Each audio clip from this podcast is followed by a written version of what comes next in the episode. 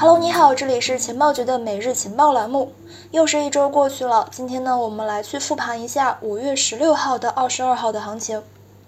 这一个星期之内呢，加密市场和美股都出现了不同程度的反弹。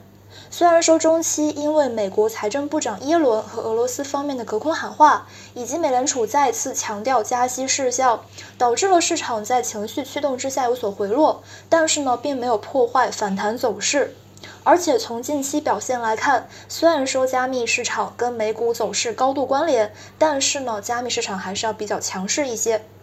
如果说没有重磅的利空突袭，那么比特币后续呢是有希望继续反弹的，并且有很大概率是在加息真空期之内改变周线持续收阴的状况。但是呢，需要注意，阶段性的反弹跟行情的反转是有着本质区别的。目前这个市场走势依然是弱势，量价配合不理想的反弹，可持续性呢是有待验证的。因此呢，还是要在一个充分的风险预案之下谨慎操作。好的，那么以上呢就是上一周的一个简单回顾了。明天是周一，周一愉快，拜拜。